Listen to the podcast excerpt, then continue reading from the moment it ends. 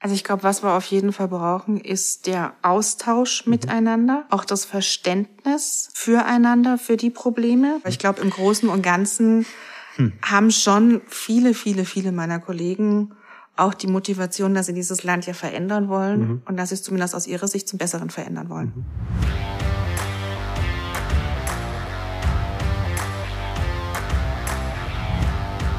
Hallo in die Runde, ganz liebe Grüße aus München. Wir haben ein tolles Wetter heute und äh, leider, doch, es sieht ein bisschen die Alpen. Es ist auch nicht Freitagmorgen 8 Uhr, wie ich normal aufnehme. Es ist, was haben wir heute eigentlich? Mittwoch. Mittwochabend. Mittwochabend um 17.30 Uhr. Und äh, damit hört ihr schon, ich habe einen Podcast-Gast. Frau Katja Hessel ist da. Wer nicht weiß, wer sie ist, schämt euch, beschäftigt euch mit, beschäftigt euch mit Politik. Also vorweg, sie ist Fachanwältin für Steuerrecht und Steuerberaterin. Also ich lese das jetzt mal ab, weil das, die Vita ist sehr lang, okay? Momentan parlamentarische Staatssekretärin beim Bundesminister der Finanzen. Also mehr geht ja im Thema Finanzen eigentlich nicht.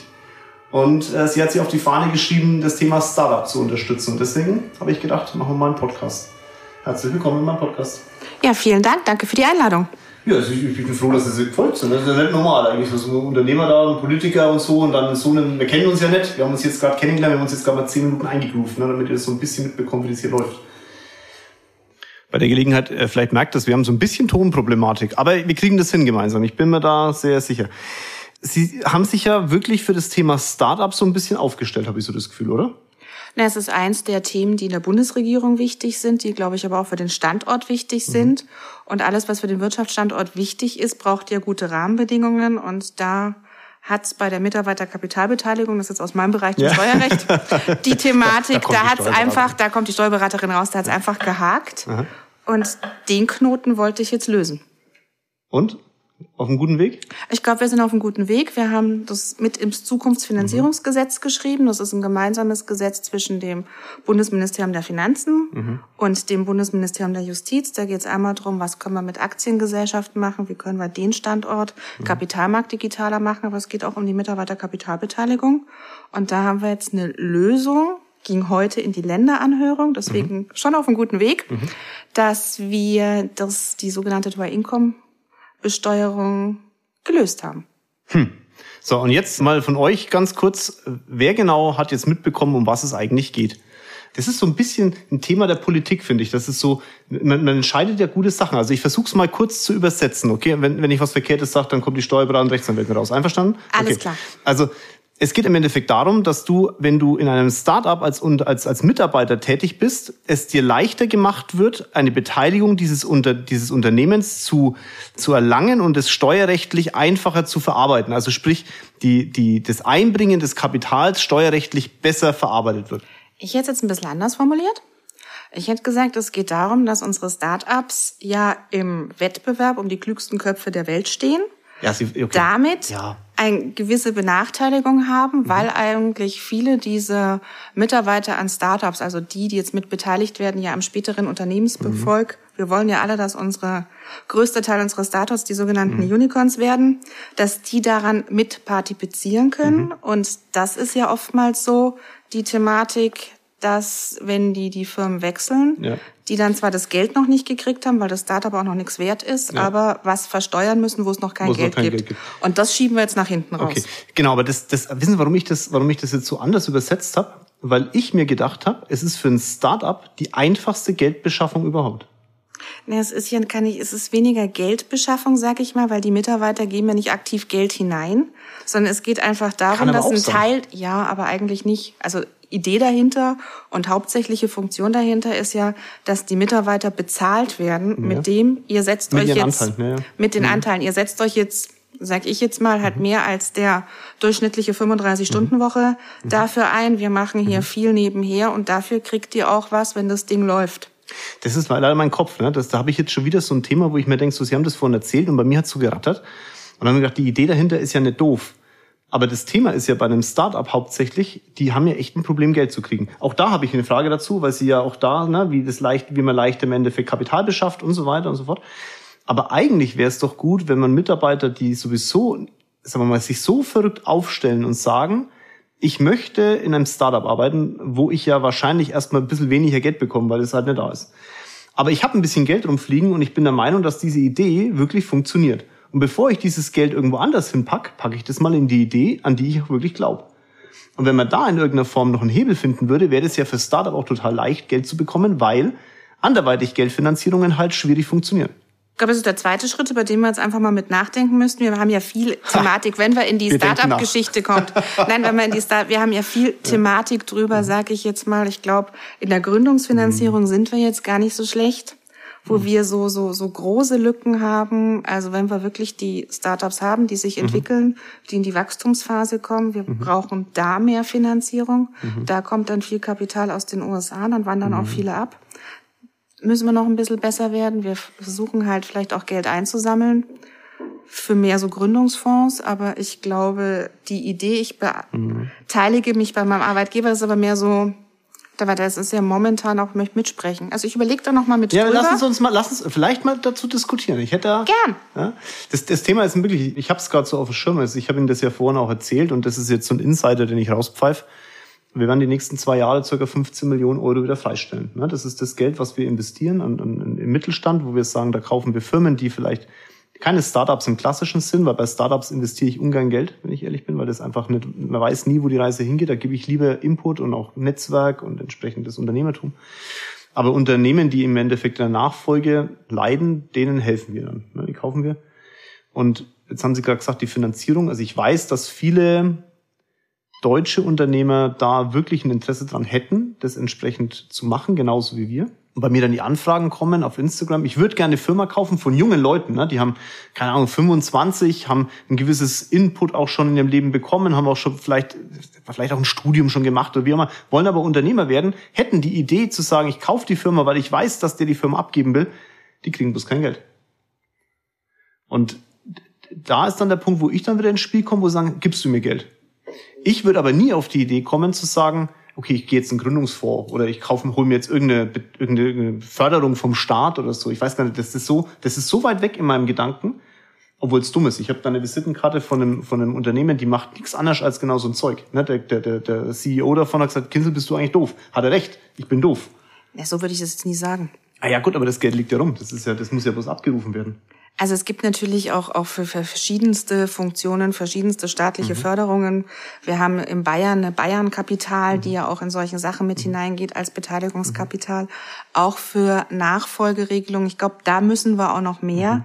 Da müssen wir auch viel, viel besser werden, weil wir haben die Thematik, es wollen ja viele die Firmen nicht mehr übernehmen. Es fehlen die Nachfolgegenerationen. Manche sieht auch das, was der Papa sein Lebtag lang mhm. gemacht hat, ist jetzt irgendwie nicht so, wie ich mir mein Leben gerade vorstelle. Und da geht viel Know-how dieses Wirtschaftsstandortes verloren. Leider, ja. Und da müssen wir dann, das ist jetzt nicht die klassische Start-up-Finanzierung, mhm. die wir mit vielen Sachen machen, aber mhm. da müssen wir auf jeden Fall besser werden. Und da gibt's ja auch viele Sicherheiten. Mhm. Da haben wir halt nur das Problem in vielen Regulierungen, die wir haben bei Banken, mhm. dass dieses ich traue auch Unternehmen wieder mhm. was zu, ich kann entscheiden an, an vielen Basel-Kriterien vorbei. Mhm. Da sind wir halt sehr ein, gerüstet, ja, also, sag ich mal. Ja, ich gebe euch da einen, einen Tipp aus der Praxis. Ich habe eine klar, also ich kann das sagen, ich habe vier Banken, eine davon ist die Stadtsparkasse München, Grüße gehen raus. Und ich habe mit denen einen ganz klaren Deal. Ich sag, wir gehen gemeinsam an den Tisch. Der Chef der Abteilung geht, prüft mit mir zusammen diese entsprechende Firma. Und wenn die Bank und ich gemeinsam feststellen, okay, das ist wirklich wirtschaftlich sinnvoll, dann gehen wir den Weg. Was ich nur leider merke, ist, dass halt ganz, ganz viele sich das gar nicht trauen. Also ein junger Mensch, der kriegt gar nicht die Option, in den vierten Stock dieser Stadtsparkasse zu gehen. Das kleide ich immer wieder an. Aber ich, das ist ein Tipp für euch, wenn ihr sagt, ihr wollt dann eine Finanzierung, nehmt eure Bank ins Boot, weil eine Idee zu erklären, dass ihr begeistert seid davon, ist vollkommen klar. Aber die Bank muss halt, wie Sie gerade gesagt haben, bestimmte Regularien einfach erfüllen. Und erst dann, wenn derjenige, der den Kredit unterschreibt und seine Haftung dafür mit äh, auf den Tisch legt, dann wird's halt freigegeben. Und das kann er nur dann, wenn er es wirklich versteht. Und das muss er, da muss er einfach mit dabei sein. Und das ist so ein, so ein Problem gerade. Das sehe ich zumindest auch bei Startups. Da ist so eine, wie so eine, wie so eine, wie so eine Schlucht, aber keine Brücke. Also die Menschen wollen, sie wüssten auch, dass es, aber es gibt keine Brücke über diese Schlucht. Man weiß, man muss zu einer Bank gehen, aber diese Bank, diese Brücke, das wird einfach nicht überbrückt, weil keiner da ist, der sie berät. Die, die sie beraten, das sind dann meistens die Theoretiker. Die Politik tut in meinen Augen für den Standort Deutschland schon sehr, sehr viel. Aber dieses Übersetzen dessen, was sie tun, das fehlt. Diese Brücke fehlt. Das ist teilweise zu weit weg.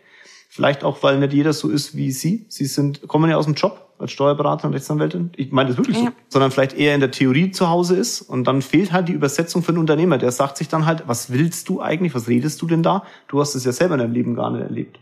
Und das ist so eine, diese, diese Schere wird leider leider wirklich immer größer. Ich glaube auch mit dem Punkt, das ist mir nämlich jetzt eingefallen, das mhm. spreche ich auch mal ein bisschen aus der Praxis. Klar, ich hatte in der, ich hatte bei uns in der Mandantenschaft mhm. wirklich jemanden, der genau für Unternehmen Bankunterlagen mhm. aufbereitet hat, der mhm. also für den Kreditentscheider ja. die Bilanz, die mhm. ich gemacht habe, so aufbereitet hat, dass der Banker die lesen konnte, die Geschichte auch so geschrieben hat, dass der verstanden hat, um was es geht, weil das weder ich noch der jeweilige Mandant eigentlich in dem Punkt konnte, weil der kam aus der Bank, hat sich dann irgendwann kurz vor der Rente selbstständig gemacht und hat damit dann nochmal neuen Job aufgebaut, einfach um zu sagen, für Kredite bereite ich euch die Unterlagen vor. Megatipp an alle Steuerberater, die mir zuhören. Unsere Kanzlei macht, also unsere Kanzlei aus dem Firmennetzwerk macht es, die Kairos. Das ist genau der Punkt. Wir übersetzen von, für unser Mandat zur Bank die Unterlagen. Weil klar, ne, alle sind bei der Crashbarkasse München, ne, dass ich direkt mal anrufen kann und sage. Aber das ist genau der Punkt. Und das, das sind wir wieder beim Fachkräftemangel. Versuchen Sie beim Steuerberater mal aktuell Personal zu kriegen sind wir wieder beim Thema. Wir springen hier ein Thema nach dem anderen durch. Aber es ist ein Riesendrama. Also für alle, ich mache jetzt mal Werbung für, für alle, die irgendwie einen super interessanten Job suchen wollen, Steuerfachangestellte, ist ein echt spannender Job. Du kriegst Einblicke in ganz, ganz viele Lebenssachverhalte, Firmen. Es ist spannend, es ist abwechslungsreich. Überlegt euch das mal. Kann ich nur unterschreiben, auch wenn jemand sagt, im zweiten Bildungsweg möchte sich dazu weiterentwickeln. Bewerbung an uns ist ernst gemeint. Also raus damit. Wissen Sie, was mir besonders aufgefallen ist? Ich habe mir so Wissenswertes, habe ich mal aufgeschrieben über Sie. Zwei Sachen sind mir aufgefallen. Das eine ist, zum einen, Sie sind für eine vollständige Abschaffung des Solis. Da kommt ein Nicken. Ich übersetze es. Und das zweite ist, fand ich sehr witzig oder sehr interessant. Sie halten die Unternehmenssteuer für zu hoch. Europäisch, äh, europäisch, europäisch gesehen. Also für mich ist der Soli, sage ich jetzt wirklich, mhm. auch eine Glaubwürdigkeitsfrage der Politik. Ja. Mhm. Es hieß, es ist eine Finanzierung mhm. für den Solidarpakt, der ist ausgelaufen, damit muss auch der Soli für mich mhm. fallen. Das ist einfach, ich kann nicht sagen, ich mache was, verlänger's und mhm. verlänger's wieder. Das ist für mich eine absolute Glaubwürdigkeitsfrage. Ich bin auch eine von denen, die gegen das Soli-Gesetz klagen. Mhm. FDP-Fraktion, Teil der FDP-Fraktion haben Sie eine dürfen Klage. Ja, Sie sind ja Rechtsanwälte. Sie können genau. ja klagen. Also ich habe auch dafür einen Anwalt, sage ich jetzt mal ganz ordentlich. Bundesverfassungsgericht macht man nicht einfach so. Aber wir, wir klagen da mhm. dagegen auch, weil ich gesagt habe, das, was für diese zehn Prozent jetzt noch übrig geblieben sind, ist meines Erachtens verfassungswidrig. Mhm. Aber da werden jetzt andere drüber entscheiden. Wir konnten uns in der mhm. Koalition nicht einigen. Und der zweite Punkt ist natürlich, wir haben vor uns ein bisschen über den Wirtschaftsstandort mhm. Deutschland unterhalten. Und Steuerrecht ist ein Wettbewerbsfaktor ist damit auch ein Standortfaktor. Mhm.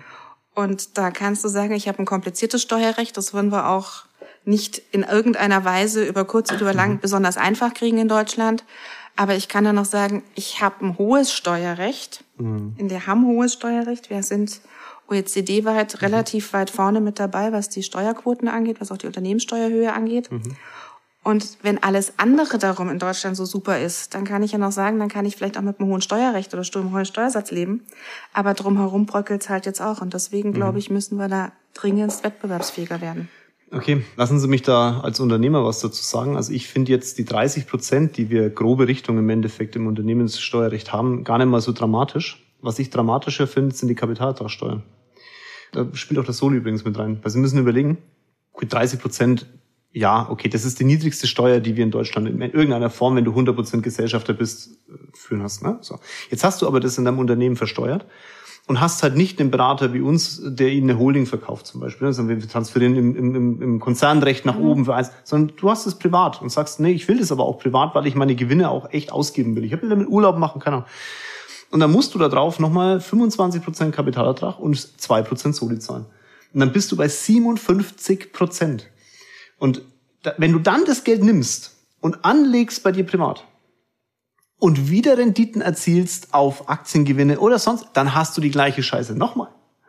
Und das sage ich ganz ehrlich, das ist ein Thema, wo ich mir denke, so, das war ein guter Deal, den sich die Regierung da mal kurz rausgedrückt hat, zu sagen, ich erhöhe doch mal das Thema Kapitalertrag. Ich finde es total blöd, dass die Menschen Geld haben. Wenn die Geld haben, muss ich es auch noch versteuern. Weil damit habe ich wirklich den Privaten teilweise in Steuermodelle getrieben, die, die echt sehr bedenklich sind und die auch nie funktioniert haben über die letzten Jahre. Ich komme aus der Finanzdienstleistung. Ich kann über Medienfonds, über Schifffonds und den ganzen Bums Bücher schreiben. Ja?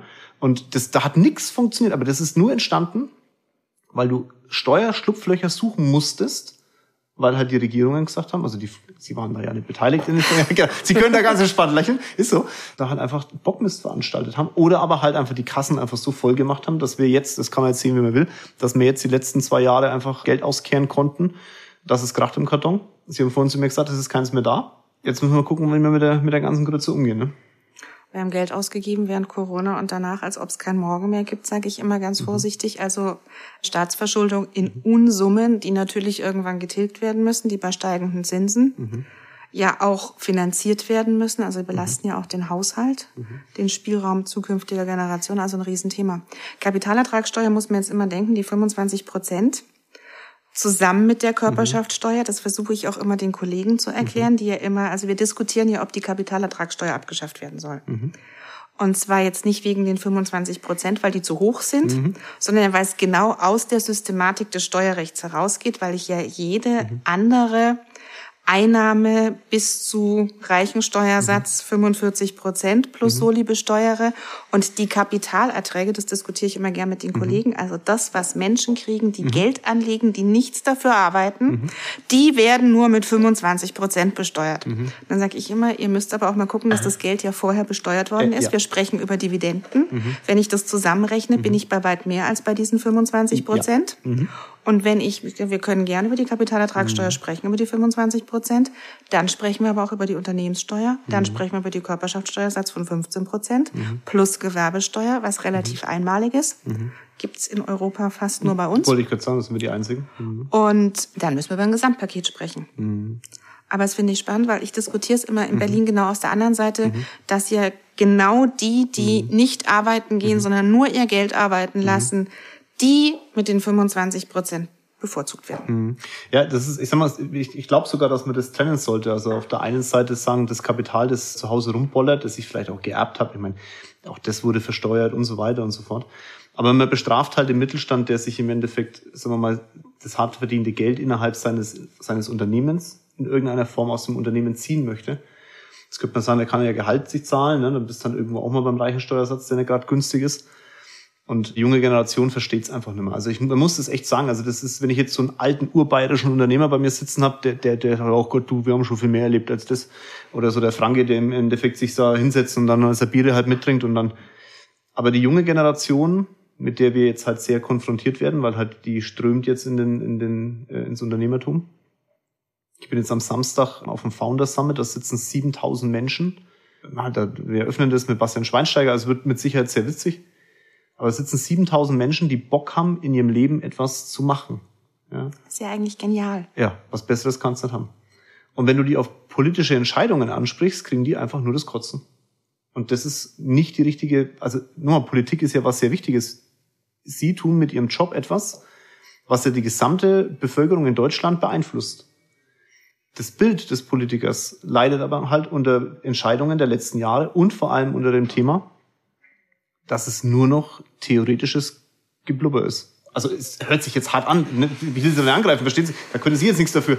Aber es ist halt teilweise sitzt du da da und denkst so, auch so in Polit-Talks oder so, ich mich guck, tu mir das ja wirklich manchmal an, das ist ein bisschen Seifenoper. Also da ist die Realität weit weg von dem, was da diskutiert wird. Verstehen Sie das? Ja. Ich überlege jetzt gerade, was ich verstehe. Hoffentlich alles. Also nein, die, die Thematik ist, ja, ich finde es dramatisch, dass Politik bei uns in Talkshows stattfindet. Ja. Also, mhm. dass die meisten Menschen, kann man sagen, Bundestagsdebatten mhm. sind jetzt auch nicht der Quell der mhm. Freude oder mhm. der Ausdruck toller, ja, mhm. Sprache oder ähnliches, aber dass mhm. die meiste Zusammensetzung, Auseinandersetzung mit Politik in Talkshows stattfindet wo das Tollste derjenige ist, der den anderen am wenigsten ausreden lässt. Mhm. Mit, mit wenig, was dann auch erklärt wird, dass wir Politik nicht erklären. Also mhm. das finde ich das Allerschlimmste. Wir erklären nicht, was wir tun. Mhm. Da haben Sie mich ja gerade auch schon erwischt, dass ich anfange, in meiner Blase mhm. zu blabbern. Und das macht so schwierig. Mhm. Also wenn du Entscheidungen triffst, und ich finde, du bist als Politiker ja nicht gewählt, muss man jetzt auch mal an der Stelle sagen, um populäre Entscheidungen zu treffen. Mhm. Dort kann jeder. Mhm. Sondern du musst ja auch die Entscheidungen treffen, die unpopulär sind, ja. die einfach notwendig mhm. sind. Wir sprechen jetzt drüber, gerade gesprochen, Geld ist weg. Mhm. Wir diskutieren im politischen Berlin jetzt rauf und runter, ob wir uns eine Kindergrundsicherung leisten können, was eine Kindergrundsicherung macht. Mhm. Aber trotz alledem musst du die Entscheidung treffen, wenn du wenig Geld hast, was kannst du ja. denn ausgeben? Ja. Sind wir mal bei der berühmten schwäbischen Hausfrau, sage ich mhm. mal ganz vorsichtig, auch wir können nicht über Dauer mehr Geld ausgeben, als mhm. wir einnehmen. Und wir haben kein Einnahmeproblem. Meine Steuereinnahmen, also nicht meine, dank mhm. Ihrer Zahlung, aber die Steuereinnahmen sprudeln. Und trotzdem haben wir Ausgaben ohne mhm. Ende. Du musst es ja irgendwo auch in Einklang bringen für zukünftige Generationen, mhm. für Spielräume im Haushalt. Und das musst du halt auch erklären. Mhm. Und das ist halt, sag ich mal, mehr als die Parole auf dem Wahlplakat. Ja, das ist so. Ich meine, meine politische Meinung ist, glaube ich, hier jedem bekannt, der meinen Podcast hört. Und das ist sicherlich eher, eher schwarz-gelb, würde ich das jetzt mal formulieren. Und das ist auch deutlich hart zu formulieren. Aber man muss schon sagen, die letzten sagen wir, die lange Periode, die eine, eine Frau Merkel hier bei uns hatte, bei allem, was sie für das Land geleistet hat, die hat schon auch seine Spuren hinterlassen. Ja, also es gibt positive Themen, es gibt aber auch sehr viele negative Themen.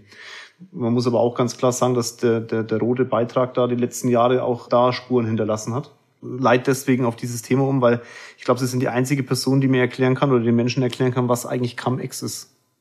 Schwierig. weil, wissen Sie, warum ich Sie frage? Wissen Sie, was, wo ich nicht mitkomme, ist einfach dieses, man predigt Wasser und säuft Wein. Und wenn ein, ein, ein politischer Führer eines der, der größten Wirtschaftsmächte, die wir auf der Welt haben, weil Deutschland ist nun mal immer noch eines der größten Wirtschafts noch Mächte, die wir auf der Welt haben, wenn der so ein Thema mal ganz spontan einfach unter den Teppich kehren kann, da muss ich ehrlich sagen, bin ich teilweise schon sprachlos. Also, ich meine, wir haben in, in, wir haben in Bayern jetzt die Wirecard noch gehabt, ne? Hat man auch mal so ein bisschen unter den Teppich gekehrt. Kann ja mal passieren, so ein paar Milliarden, ne? Verliere ich auch jeden Tag. Also durchaus möglich. Aber sie waren da im Untersuchungsausschuss, das wusste ich nämlich auch nicht. Ist das richtig? Nee. Nee. So. Also, ich habe.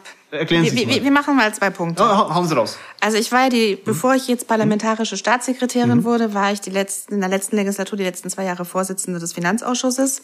Das war's. Und da kam mhm. Wirecard damals mhm. hoch. Also ich mhm. habe alle tollen Themen mhm. gekriegt. Ich konnte gucken, wie man so einen Finanzausschuss in Zeiten von Corona organisiert. Und ich habe dann auch Wirecard am Anfang gekriegt. Und dann ist aber ein extra Untersuchungsausschuss okay. gegründet mhm. worden. Und der war dann aus dem normalen. Finanzausschuss Business, sag ich jetzt mal, raus. Deswegen war ich da nicht dabei. Aber ich habe den Anfang von Wirecard im Finanzausschuss drei Sondersitzungen im Sommer ordentlich mit begleitet. Ich dann so alle mal da hatte, ja, schön, dass es war ja Corona, man konnte ja. nicht in Urlaub fahren, deswegen war das dann auch nicht so schlimm, dass man dann Sondersitzungen in Berlin hatte. Ging alles gut. Also mhm. das war so der Anfang von Wirecard und Cum, Cum-Ex. Und Cum-Cum sind ja zwei Steuergestaltungen, die eigentlich illegal waren von Anfang an eigentlich oder illegal machen? Die sind illegal. Mhm. Also es gab auch nie, eine, finde ich jetzt, eine Diskussion, dass man mhm. sich, also ich glaube, da brauchst du jeden auf der Straße mhm. fragen. Also ich fange jetzt mal so an, es mhm. gibt, einer zahlt Kapitalertragssteuer, da sind wir wieder mhm. bei unserer genau. Kapitalertragssteuer und der andere darf die dann abziehen bei seiner mhm. persönlichen Steuer. Mhm. Jetzt sind wir uns, glaube ich, mit allen, die auch auf der Straße fragen, mhm. einig, dass du die Steuer, die einmal gezahlt worden ist, mhm. auch nur einmal erstatten kannst. Mhm. Und in dem Moment, wo du sie zweimal erstattest, kann das nicht legal sein. Mhm. Also ich glaube, das ist jetzt das Einfachste, was man dran erzählen kann. Man hat halt die Papiere um den Stichtag einfach verschoben, sag ich mal, dass es möglich war, sich die Kapitalertragssteuer zweimal auszahlen zu lassen. Das ist die Geschichte. Ich werde nicht verstehen, und das werde ich auch nicht, warum das ewig gedauert hat, bis man mhm. dieses System auch abgestellt hat. Also das war vor meiner Zeit im Bundestag. Es gab dann auch einen mhm. Untersuchungsausschuss im Bundestag. Und über was wir halt jetzt sprechen ist, und da muss ich mich jetzt aber ein mhm. bisschen zusammen, also wirklich ja, ja. bedeckt nehmen halten. Nehmen Sie sich zurück, ist kein Problem. Ich, aus der hau Grund raus dann einmal, einfach. Aus der Grund einmal Finanzausschussvorsitzender, mhm. ich darf aus Sitzungen mhm. nicht berichten, aus der anderen Geschichte irgendwie bin ich ja trotzdem, ja, wenn auch nur nahe Teil dieser Regierung. Aber es gibt halt jetzt die Geschichte, dass in Hamburg eine der Banken saß, die in diesem ja. Ex-Skandal sehr groß verwickelt war und die eine Steuerforderung zur Rückzahlung hatte, mhm. die auch eingezogen worden ist, aber mhm. nur weil das damalige Bundesfinanzministerium interveniert hat. Mhm. Und man ist jetzt am Aufklären, wie der damalige erste Bürgermeister mhm. und der damalige Finanz Senator von Hamburg daran beteiligt waren. Dafür gibt es auch einen Untersuchungsausschuss der Bürgerschaft Hamburg, wo ich übrigens am Freitag früh aussagen darf. Deswegen musste Liebe ich jetzt Grüße auch so schmunzeln. Die, liebe Grüße an alle. Mhm. Und der, ja, wissen wir jetzt alle, der erste mhm. Bürgermeister ist jetzt der Bundeskanzler mhm. und der Finanzsenator ist jetzt der erste Bürgermeister von Hamburg. Und darüber geht jetzt die ganze Geschichte. Äh, man muss aber ehrlich sagen, man muss das auch untersuchen. Also ich meine, wir haben jetzt in Amerika die Situation, Donald Trump ist vor Gericht. Wow, das ist ja natürlich auch eine, das ist schon mal ein Wort. Ne? Das muss man mal ganz klar sagen, dass das ein bisschen, ich will jetzt kein Schmierentheater dahinter schreiben, aber es ist schon speziell aufgebaut worden. Das ist vielleicht die richtige Formulierung, aber es hat ja auch seinen Hintergrund. Ne? Will jetzt auch nicht mit El Capone anfangen, warum der mal im Knast gelandet ist, aber unabhängig davon. In Deutschland so eine Situation zu erleben, das macht mich wirklich sprachlos, weil ich immer noch denke, dass wir ein gutes Rechtssystem haben. Dass man aber das Rechtssystem biegen, beugen, umgehen und sonst was kann, auch das ist bekannt. Dass man aber das dann so beugt und dann auch noch, das macht mich dann schon ein bisschen, ein bisschen irritiert. Doch, ja. Zum Thema, das, es gab schon mal sowas ähnliches. Das war das Thema mit dem Verschieben von Fahrzeugen ins Ausland, Thema Mehrwertsteuer. Das war auch schon mal so ein Thema, wo ich mir gedacht habe, also das ist auch witzig. Also Autohändler haben ja mit dem Thema Mehrwertsteuer teilweise zweimal Geld verdient. Ist ja auch dann zum Glück nach der Abfragprämie im Endeffekt so ein bisschen im Boden versunken und das Thema war dann weg. Aber das hat eine ähnliche eine ähnliche Schlagweite gehabt, wobei da reden wir halt über richtig Kapital bei dem Thema, das da geflossen ist. Bei dem anderen, da hat sich, ja, da hat der Unternehmer sich gefreut, was genauso schlecht ist, aber das ist mal, da redet man mal über 2,50 Euro, die schon ein bisschen wehtun. Naja, vor allem bei dem Thema, wo wir drüber gesprochen ja. haben, Haushalt ist leer. Ja. Und ich glaube, wir haben schon ein Thema, dass wir auch gucken müssen. Also ich bin der Meinung, wir brauchen mhm. keine Steuern erhöhen. Mhm. Aber wir müssen schon schauen, dass halt jeder auch die Steuerlast ja. trägt, die ihm das Steuersystem aufgibt. Ja, ich bin auch, das ist aber auch so ein Thema, also gerade jetzt Richtung Finanzministerium vielleicht mal so ein kurzer Wink. Mein Problem ist gerade so, dass die, also ob du, wenn du Startup bist oder wenn du Unternehmer bist und du deine erste Steuererklärung abgibst oder die zweite, dritte, vierte, fünfte, dass du eher das Gefühl hast, du bist ein Verbrecher und du, du, du nutzt, also wie soll ich das jetzt so formulieren, dass es richtig ist? Also das Finanzamt hat momentan so ein bisschen die Aufgabe meines Gefühls nach, irgendwie alles mal grundsätzlich abzulehnen. Mein Gefühl. Also du, du hast eine gewisse Thematik zum Thema Altersvorsorge, was das was die was die Politik auch will. Du sollst betriebliche Altersvorsorge machen. Finanzamt A kennst die Möglichkeiten nicht und B lehnt sie mal grundsätzlich ab, weil dann so Sachen kommen, Fremdvergleich und also aus, wirklich aus an den Haaren herbeigezogene Sachen. Du hast äh, bestimmte Absetzungsthemen. Ich habe jetzt erst meine eigene Steuerprüfung, kann ich Ihnen sagen. Wir haben, wenn Sie hier im Büro sind, das stehen ein paar Blumen. Das soll ja auch ganz nett sein, wenn Sie hier reinkommen. Ich kann Ihnen genau sagen, wir hatten äh, das Thema Gehaltsauszahlung. Ich musste bestimmte Gehaltsbausteine wurden als verdeckte Gewinnausschüttung definiert. Ja, also fangen wir mal damit an. Das heißt, ich musste für mich war es vorteilhaft. Ich habe Kapitaltragsteuern gezahlt und habe dafür Einkommensteuer zurückbekommen. Witzigerweise hat das Finanzamt genau für die zwei Jahre, der ist jetzt ein tiefer Insider, okay, also hört euch das genau an, hat genau für die zwei Jahre und zwar auf den Cent genau Kosten für Blumen, Kaffee und Wasser in meinem Büro gestrichen. Da, da langst, da, da sitzt du da und denkst so, also wir haben jetzt natürlich Einspruch und tralala, das kostet ja alles Geld, du musst den Steuerberater bezahlen. Jetzt bist du ein Startup, ne, wo du sagst, du machst einen geiles, einen geilen Laden, fünf Jahre später fliegt die Putze und dann kriegst du nach fünf Jahren eine Betriebsprüfung, wo dir der Betriebsprüfer sagt, also Kaffee im Startup ausschenken finde ich jetzt schon etwas schwierig, das streichen wir jetzt einfach mal. Das ist die Realität gerade. Und ich kann es an meiner eigenen, das ist meine eigene, da kann ich drüber reden. Ne? Ich kann über, bei, bei Mandanten kann ich ihnen Sachen erzählen, da haut's den Vogel weg. Und dass dann der eine oder andere vielleicht sagt, ich habe keinen Bock auf Unternehmertum, weil ich mir den Stress überhaupt nicht antun will, das ist auch normal. Also es ist leider völlig normal und es darf nicht normal sein. Und leider haben wir die Thematik mit der Betriebsprüfung, mhm. ich weiß nicht, ob das jetzt ein spezielles deutsches Problem ist, wir sind zu langsam in der Betriebsprüfung. Das ist das erste Thema. Mhm. Da haben wir jetzt ein Gesetz gemacht, wo wir ein bisschen schneller werden sollen. Das ist noch nicht da, wo ich hin will, wo wir mhm. hinwollen, aber schon mal der erste Schritt in die richtige Richtung, dass es nicht mehr so ewig lang dauert. Wir haben diesen Fremdvergleich und du fängst dann halt an, über, über Kleinigkeiten also. zu diskutieren. Mhm. Und das macht so schwierig. Und ich hätte da gerne, also so der, der, der, der darf ja auch träumen. Ich bin mal mhm. gefragt worden, wo meine Ziele auch hingehen, Träume hingehen, dass wir auch mal dahin kommen, dass wir eine, eine Miteinander mit der Betriebsprüfung kriegen. Wir haben die Thematik in anderen Ländern, funktioniert mhm. es. Wir haben viele Compliance-Regeln ja auch mhm. aufgestellt. Also wenn ich mir überlege, wie ich angefangen habe in der mhm. Steuerberatung mhm. und was du jetzt melden musst und was du mhm. mitschicken musst und was elektronisch ist und was ja auch alles überprüft werden kann. Wir arbeiten gerade in dem Thema Umsatzsteuer, wo wir gerade kurz drüber gesprochen haben, an einer verpflichtenden E-Rechnung, die ein elektronisches Meldesystem mhm. eingeht. Das heißt, es ist ja auch alles Bürokratie, die wir den Unternehmern mhm. auflasten. So. Mhm. Und dafür finde ich, aber muss es auch auf der anderen Seite einen Benefit geben. Ja. Also wenn ich mich transparent mache als mhm. Unternehmen. Wenn ich alles erfülle, dann muss ich aber auch auf der anderen Seite sagen, dann sind das die Spielregeln, dann muss ich auch ja. Erleichterungen kriegen. Also, und da werden wir hinkommen müssen. Ja, also das ist ein Thema, was ich auch, äh, was mich echt freue, wenn dass Sie das so sehen, weil ich weiß, dass wir als Unternehmen, also ich als Unternehmer bin bereit, zum Beispiel auch mal mit Finanzämtern zu diskutieren. Also was ist denn eigentlich die Realität? Und was, wir haben momentan ein Personalproblem im Bereich des Finanzamtes. Also man kann denen ja nicht mal böse sein, weil das ist einfach, die haben auch keine Leute. Also das muss man einfach sagen, das ist so. Die Papierstapel werden immer höher und dass man dann einfach mal einen Strich drunter zieht und sagt, komm, leck mich am Arsch. Ich bin froh, wenn ich im Endeffekt auf meinem, auf meinem Stapel ein bisschen mehr Plus habe als Minus. Okay, Haken dahinter. Aber wenn man zum Beispiel sowas sich einfach ein bisschen mehr mit dem Unternehmer auseinandersetzen würde und nicht das Thema nehmen würde, das ist grundsätzlich mal ein Betrüger, sondern es gibt halt einfach Rechtsprechungen, die ist halt, die sind seit Jahren anerkannt. Da gibt's genug Gerichtsurteile dazu. Das Bundesfinanzgericht hat sich mit allem möglichen Bums auseinandergesetzt. Wichtig wäre halt nur, dass der Prüfer auch wüsste, was er da macht. Und das ist das Problem, dass da halt die, die Personalnot und das mangelnde Wissen zu unglaublichen Problemen führen und die Steuerberater dann, die drehen ja am Rad. Also es wird ja auch, es ist ein Steuerberaterin. In vielen Bereichen, wenn ich jetzt so ein Startup zum Beispiel das, ein Unternehmer, der als Start-up startet, der tut sich ja schon mal schwer, einen, einen, einen Steuerberater zu finden. Weil die, die nehmen ja gar keine an. Also bei uns in der Kanzlei, ich habe gestern mit einem jungen Mann geschrieben, der hat gesagt, Mensch, könnte ich bei euch in die Steuerkanzlei? Ich gesagt, du, wenn du Mandant bist und eine gewisse Größe hast, ja, ansonsten müssen wir das in die Kooperationskanzlei geben, weil wir haben gar keine Option. So. Ich spreche mal bei uns, ne, das ist einfach so, wir sind Freunde untereinander, Firmenfamilie und so weiter. Aber das Thema haben ja alle. Und dann kommen wir den Steuerberatern auferlegt, zum Beispiel das Thema der Grunderwerbsteuern, das Thema, mir fällt ja der Steuerbegriff gerade ein, Corona-Hilfen. Corona-Hilfen. Alles, was bei dreien auf den Bäumen ist, wird nicht einfach gemacht, sondern der Steuerberater soll es ausführen. Das ist wirtschaftlich gar nicht darstellbar für Kanzleien.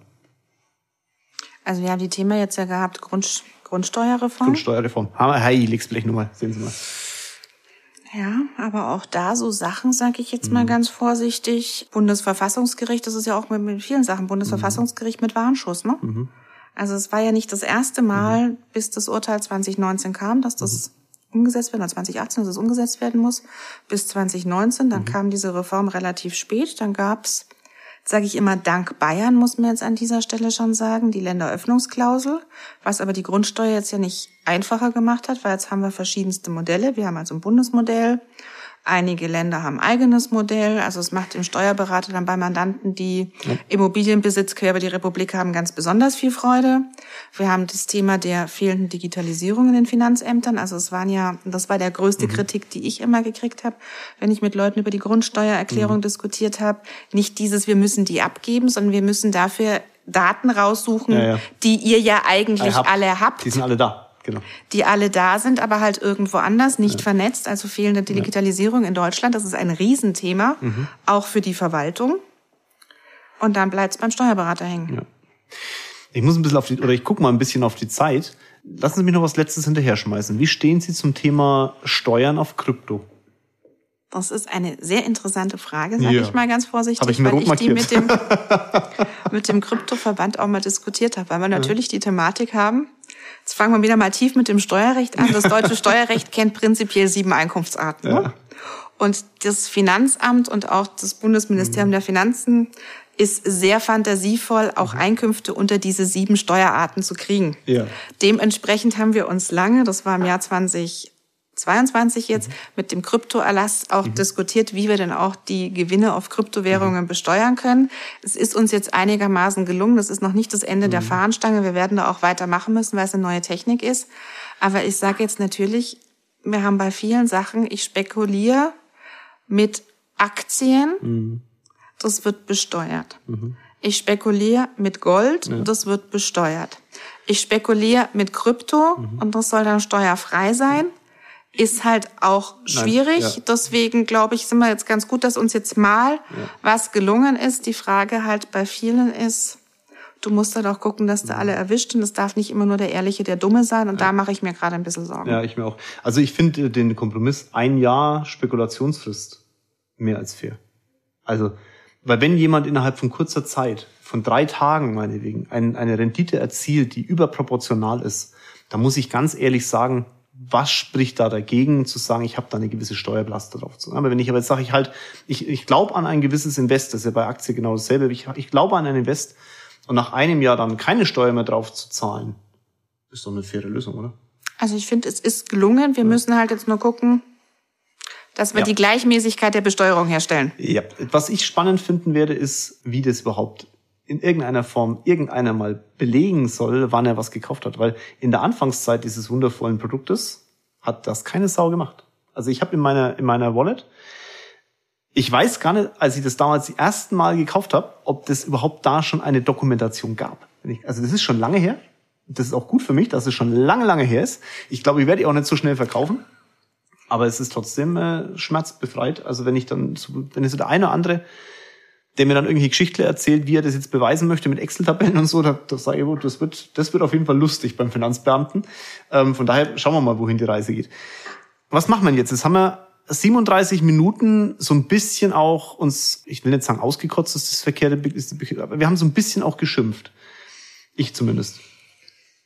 Sie haben Ich sich, vielleicht auch. Ja, ja, sie haben sich, aber schon, sie haben sich gut zurückgehalten. Sie haben doch wirklich, ich habe sie sehr getriezt und es hat funktioniert. Also sie haben schon auch so, ich fand es schon cool, dass sie da so offen darüber reden.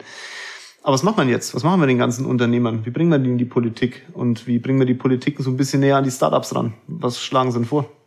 Also ich glaube, was wir auf jeden Fall brauchen, ist der Austausch Mhm. miteinander, der regelmäßige Austausch, auch das Verständnis füreinander, für die Probleme, dass auch manches, sag ich jetzt mal, Politik ist so, so ein Standardspruch von mir, ist das Bohren dicker Bretter. Dass auch manches, was man sich halt so denkt, mein Gott, wie blöd sind die denn? Es ist doch klar, es muss so gelöst werden, dass halt in einem politischen Berlin mit ja, einem Kabinett, wo jeder Einzelinteressen ja auch ein Stück weit hat für sein Ressort, mit 736 Kollegen, die ich im Deutschen Bundestag hatte, oder 735, bin ja einer davon, dass das alles natürlich nicht immer ganz so schnell geht, wie sich das so ein Unternehmer, der es gewohnt ist. Ich krempel mal die Arme hoch und wir laufen jetzt rechts rum und alle laufen rechts rum. Ich hab grad hochgekrempelte Arme. Ja. aber es war ein schönes Bild, ne? Ja, super. geht halt in manchen Sachen nicht und das aber auch andere verstehen. Und das ist jetzt, glaube ich, auch der Punkt mit, mit dem Reden. Also ich merke das ja, wenn ich mit meinem Beamten spreche, wenn ich mit anderen spreche, dass die auch oftmals diese Übersetzung brauchen, dass sich die Welt auch weitergedreht hat. Dass Ja. also Kryptowährungen, ein schönes Beispiel. Wir saßen da wirklich da und haben versucht auch zu übersetzen, was Steuersprache mit Kryptosprache Ja, irgendwie, ne? wie Ja, das genau. zusammenpasst. Und das hast du auch mit, mit Startups, mit vielen Sachen, was Mitarbeiterkapitalbeteiligung angeht, warum das eigentlich gar nicht so dramatisch ist, wie sich das jetzt der Finanzbeamte vorstellt, dass jetzt Massen von Menschen ins Ausland ziehen und ihre Mitarbeiterkapitalbeteiligung nicht mehr besteuern, dass du da einfach dieses Verständnis füreinander kriegst. Ist die Politik offen für so einen Austausch grundsätzlich? Also viele Teile glaube ich jetzt schon. Aber es ist wie bei, bei allen Menschen. Es gibt Menschen, sage ich jetzt mal, also ich diskutiere gerne, aber ich diskutiere auch nicht mit jedem.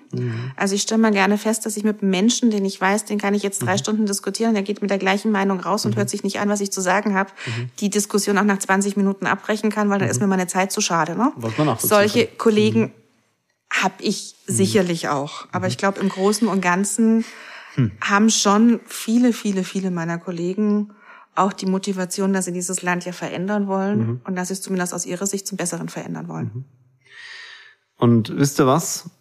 Mein ganz ehrlicher Tipp an euch, dass ihr in die Politik, sagen wir mal, sagen wir so, so einen gewissen Spruch bekommt oder eine gewisse Greifbarkeit bekommt, das liegt ja an euch. Wenn ihr euch beschwert, dass die Menschen, die gerade Politik für uns machen, nicht die richtigen sind, dann muss ich ganz ehrlich fragen, was bringt's, wenn du über die Straße rennst und ein Schildchen hochhältst? Dann stell dich doch auf. dann mach doch du Politik. Weil Politik ist nun mal das, was wir alle tun sollten in irgendeiner Form. Dafür muss aber auch jemand bereit sein, seinen Kopf hinzuhalten. Und drüber zu nörgeln, dass die Menschen, die da vorne dran sind, irgendwie nicht die richtigen sind, muss ich euch ganz ehrlich sagen, ihr habt sie nicht nur gewählt, sondern wir als Unternehmer sind aktuell viel zu wenig engagiert. Und ich habe mich sehr darüber gefreut, dass sie die Einladung angenommen haben.